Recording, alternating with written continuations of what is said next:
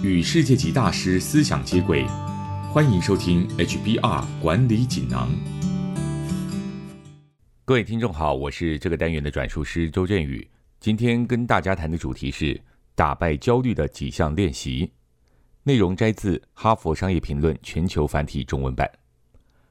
心理学家认为，人在焦虑的时候，往往会限制自己的思考方式。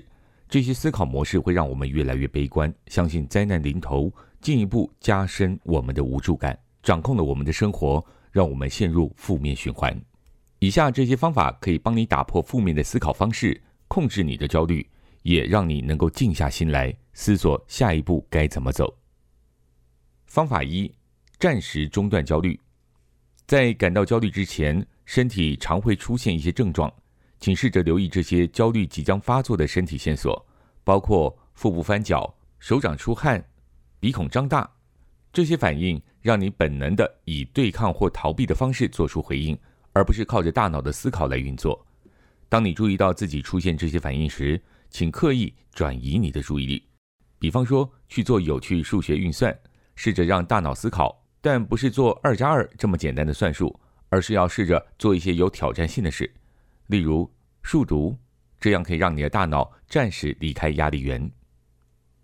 方法二，帮陷阱命名，给你的焦虑一个名称，命名会把模糊的威胁转化为具体的东西。你会因为知道曾经面对过它而重新获得力量，并且摆脱它的影响。你可以根据困住你的特定陷阱调整你的处理策略。方法三，区分事实和想象的恐惧。写一份清单，清单中的第一栏列出你所有的恐惧、不确定以及怀疑；第二栏则列出事实。比较这两栏的差异，你会发现你所担心、害怕的很多不是事实，或是根本不会造成任何影响。但如果你发现想象栏远多过于事实栏，你可以去找你信任的人，征求他们的意见，他们也许能够指出一些你没有注意到的事实，化解你的焦虑。方法四：想象及编造更多可能的情节。我们总是在做假设、跳到结论，并讲故事给自己听。当我们感到焦虑时，会倾向不只相信自己的故事，也会相信即将发生最悲观和最负面的情况。这时，不要压抑这种自我醒思的习惯，反而要纵容自己这么做。你可以写下三个不同的故事，内容、情节一定要完全不同。例如，当你的主管要求你加强某一项技能时，你可能会假设并编造的故事是主管不满意你的表现。但如果用刚刚说的方法，你可以编造以下两个相关但情节完全不相同的故事。第一个是，我的主管希望我进一步加强技术，在团队中产生更大的影响力；以及我的主管希望我的技能更容易移转，好让我能够更上一层楼，有更多的升迁的机会。针对某个特定情况，想象更多故事情节，如此一来可以让你看出更多可能性。你会发现，现实中的许多情况比你当初的担心更为正面。方法五：以旁观者的角度思考，问问自己，相同的情况你会建议别人怎么做？当你的朋友或团队成员处于类似情况，你会给对方什么样的建议？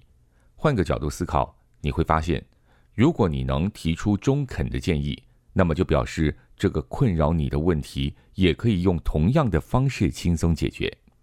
如果你面临困住了、不知所措或者找不到出路的困境，可以问问自己：如果有一位同事面临了同样的困扰，我会给他们什么建议？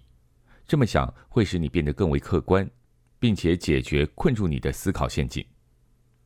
以上摘自《哈佛商业评论》全球繁体中文版，主题为。打败焦虑的几项练习方法包括：第一，暂时中断焦虑；第二，帮陷阱命名；第三，区分事实和想象的恐惧；第四，想象及编造更多可能的情节；第五，以旁观者的角度思考。更多精彩内容，欢迎阅读《哈佛商业评论》全球繁体中文版。谢谢你的收听，我们下周见。